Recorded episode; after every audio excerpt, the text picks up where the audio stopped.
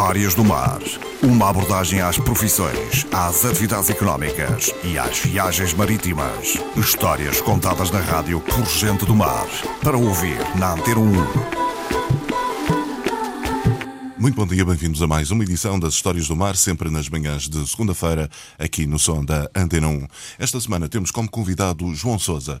Digamos que tem diversas facetas na sua ligação ao mar. É artesão, é também mergulhador e pescador. João Souza, bom dia. Bom dia, senhor. Vamos falar um pouco sobre o que tem encontrado, enfim, aqui no Mar da Madeira. Quanto a outras espécies mais eh, temíveis, digamos assim, o que é que há aqui de especial? É, tubarões, de vez em quando aparece o chamado bico doce, o, coação, a caneja, mas isso não ataca ninguém. Não. Isso, não, não. O tubarão martelo, tubarão de grandes portos, não, não aparece nos mares da Madeira. Aparece mais fora, nas fendoras, no azul. Em terra, não. Sim. Já se confrontou com algum Eh, animal com os, desses? com, com os, os cações, Dentro d'água, estando dentro d'água, bem entendidos. Sim. Os cações dentro da água. Até cheguei uma vez que encontrei-nos lá no, no Adesova. Estavam todos a, des- a casalar com o tubarão. Estava todos lá num, num meio de areia, para uns olhés. E vejo, chamou a atenção que eram muitos cações ali. Aquele tubarão que chama-se o cação. E eu então estive a ver, a, a ver eles, mas nenhum me atacou. E Não. agora o, o que de vez em quando que faz uma visita é o lobo. O lobo. O lobo marinho, neste, neste momento. Aquele pequenino que. que aquela lo- fêmea do Porto Santo nunca mais apareceu. Esse lobo não, é, não era da Madeira. A gente eu não quero, não quero chamar nomes a ninguém, nem quer saber do, as pessoas, os estudos. Eles fazem os seus estudos e eu faço os meus estudos. Às vezes a experiência vale mais que os estudos. A gente anda-se nesta ver e sabe isso como é que passa. Um lobo daqueles que aparece no Porto Santo, aquele só podia ser ali na Mauritânia. A Mauritânia é ali ao lado. Aquilo ninguém via isso. A Mauritânia é ali ao lado. Chuva veio, ah, porque o lobo, o, lobo não, o lobo não anda no mar fundo. Então como é que os lobos vieram para a Madeira? Vieram de cruzeiro, na altura. Os lobos não vieram de cruzeiro, vieram por meios próprios. É que a Mauritânia ali ao lado é um lobo muito branco. Nunca vi lobos daqueles nas desertas, nem aqui na Ponte Lourenço. Era um lobo babaiá. Chegou ali, viu uma praia daquelas, veio aquele apoio todo, já ficou um dia a apanhar sol e se calhar até anda no Porto Santo. Ninguém. O Porto Santo é grande, há muitas grutas. Sim, sim, sim. Só que esse lobo nunca foi visto. Se esse lobo quando, nunca mais foi visto nas desertas, nem na Ponta de Sol Lourenço, nem de nenhum. Portanto, isto diz que um lobo da Mauritânia, que é igual aos nossos. A desertenha, eh, neste momento está embalsamada no museu, na altura era a companhia que eu tinha na Ponta de São Lourenço, quando fazia umas caçadas, eu dava-lhe algum era meio identificado do, do Da ar- caça, Ponta sim. do Arpão, e Sim. então dava-lhe ela, andava sempre atrás de mim. Fui uma grande companheira durante muitos anos. Era uma espécie de cão do mar. era esse mesmo. Que às vezes chateava-me, mas eu não tinha meio, ambiente, meio dela e não podia fazer nada hoje, nem, nem fazer, nem, devia, nem, fez, nem fez, nem devia, nem, Deus me livre. Sim. Entretanto, é estas coisas de dia a dia que, que acontece no mar. E você, para além da desertinha, conhece mais algum. Ah, isso é, há uns sem vergonhas ali na ponta de São Lourenço, há dois ou três, mas quase vão às desertas, vêm à Madeira. Mas você vezes- conhece e os Conheço, identifica? conheço, conheço. E alguns aproximam-se de mim, mas não, são, não convivem muito comigo. Agora andei muito, até veio até a Ribeira Brava, veio até aqui até o Funchal, já foram vistos no Funchal, avistamentos, e eles então aí não estão no lugar certo, vão andando. A desertinha como era fêmea, era mais velha, andava mais a lei. Sim, sim, sim. Era mais, mais Era caseiro. mais caseira, mais caseira.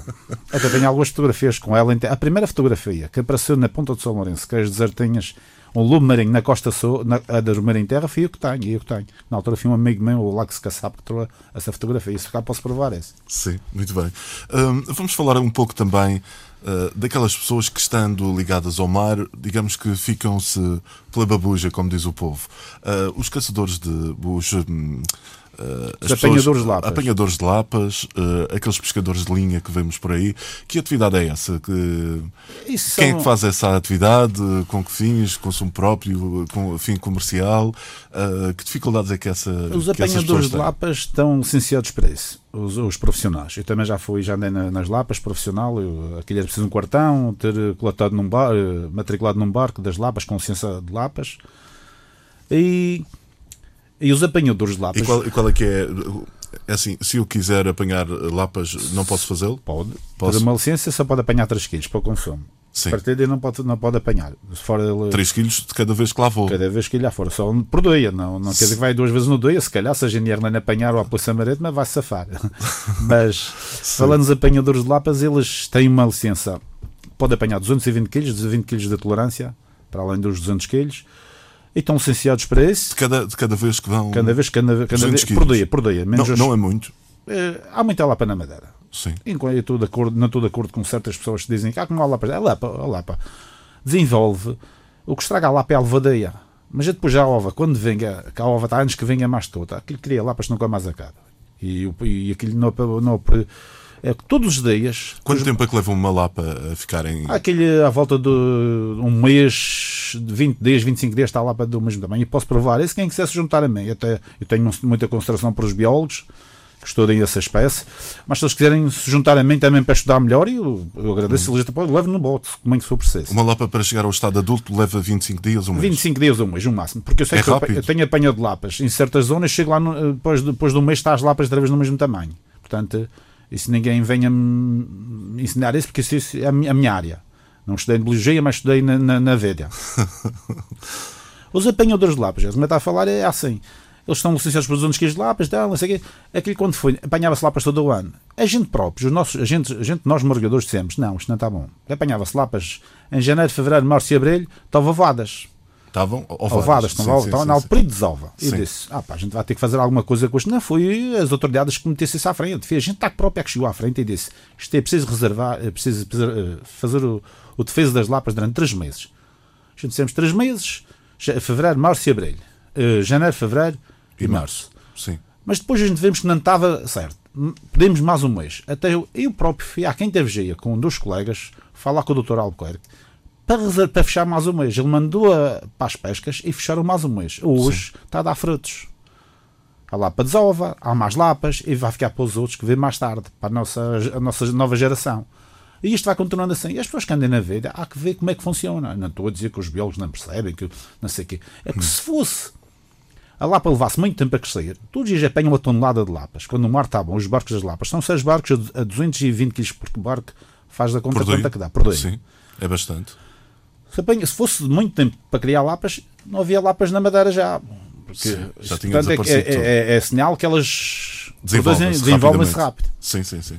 Qual é que é a melhor zona para lapas aqui na a Madeira? A melhor zona da Madeira de Lapas Há muitos mitos e, e, inclusivamente há também um mito popular, parece que em determinados meses não é bom uh, comer lapas ou qualquer coisa assim do género todo o ano é bom comer lapas. Só que Sim. tem uma altura que as lapas, quando no, período de ova, como acabei de dizer, não, eu não gosto de comer lapas quando elas estão ovadas. Aquela ova se desfaz e depois não, não tem o sabor como elas quando já têm desovado. Sim, sim, sim. E depois tem uma. O, período estava a perguntar. A, a, zona melhor de lapas é da ponta do Pargo até à, o da Ribeira da Janela, a força delas. Depois Sim. tem a ponta do tem a ponta da Algada, tem a nossa costa da Madeira aqui da ponta de São Lourenço, também que é boa, e tem as desertas a partir daí, por santo e de salvagens são, pouco, são poucas lapas. São de pouca. Mas aqui na ponta, a mais, mais era a ponta do Porga, à, à, aos olheiros da Ribeira da Janela. Sim. É, a maior, melhor qualidade. Que faz várias, várias baixuras e elas desenvolvem-se muito nisso. O mar rebenta lá fora. É tipo um recife, aqueles recifes nas Caraíbas que o mar rebenta lá, mas cá dentro está sempre em bom, bom o mar não estraga e aí elas desenvolvem Desenvolvem-se bem. Muito bem. Para lá das lapas, uh, há também depois os caramujos, também muito característicos, uh, que não deve ser fácil uh, a apanha do caramujo, presumo eu, pela dimensão e precisa afastar pedras, ou, ou é fácil? O caramujo é mais de faixa. O caramujo é faixa, é como uma lanterna à noite, a, a facheada de cima das pedras. Quando a maré vai para baixo, a maré vem para cima. O caramujo sai das pedras, então, como um, um, uma lanterna, apanham os, os caramujos. Mas o caramujo é muito pouco na Ilha da Madeira. Caramujo é mais na costa sul, aqui do Polo, Jardim, Ponta do Parque, Costa Norte, porque há aquela coisa que, que eu disse há pouco, eh, ele, aquela, a partir de um certo, a desova venga. Em lugares como mar areia, mata a desova do caramujo. Costa Sul, aparecem uns caramujões, mas não é tão. Porque o caramujo precisa de, às vezes, muita água doce e lodo verde, um limo verde, que é para se alimentar. Ele praticamente alimenta-se disso. Há muitas pessoas que não sabem, se calhar já estudaram e nem dizem às pessoas, mas é esse que o caramujo uh, se, se alimenta. Sim, sim. E para lá dessas espécies, das lapas e dos caramujos, há também muito ali para os lados do caniçal, uh, uh, digamos, uma iguaria que é castanheta. a castanheta. Ah, a castanheta é, é dos melhores espécies. Tem um pouco de espinhas, mas são tem, saborosas. Tem um pouco de, espinhas, de espinhas, de facto. É isso, isso, há muitas castanhetas, já há umas licenças de peneira que as pescas passou para matar eh, castanhetas. E aquilo, ali à volta do Cancel, há, muita, há muitas castanhetas, as desertas, está lugares que se pode pescar para cima da doca e para cima da Feijão Grande para o lado do Lhachão, há barcos com licença para isso. E é isso que vai mantendo. Que apesar agora, não sei que as pessoas já não se vão a isso, já, vão, já vem muita castanha todos os Açores. Sim. E vão comenda dos Açores, que a Madeira também, as pessoas já não. A alta do Cancel está mais para o Atão e o Goiado.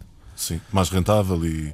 Mais rentável e mais fácil de apanhar. A castanheta tem que ter ali dias e dias a apanhar e com águas correntes os peneiros já ficam presos nas rochas no fundo e rasga. É um trabalho complicado. Ah, um colho de castanhetas é caro. Não é caro. Para o trabalho que se leva, não é caro às vezes. Muito bem, João Souza, mergulhador, veio pela segunda vez aqui às Histórias do Mar, na manhã de segunda-feira da Antena 1. Agradeço-lhe a vinda aqui à rádio e até uma próxima oportunidade. Obrigado e até à próxima.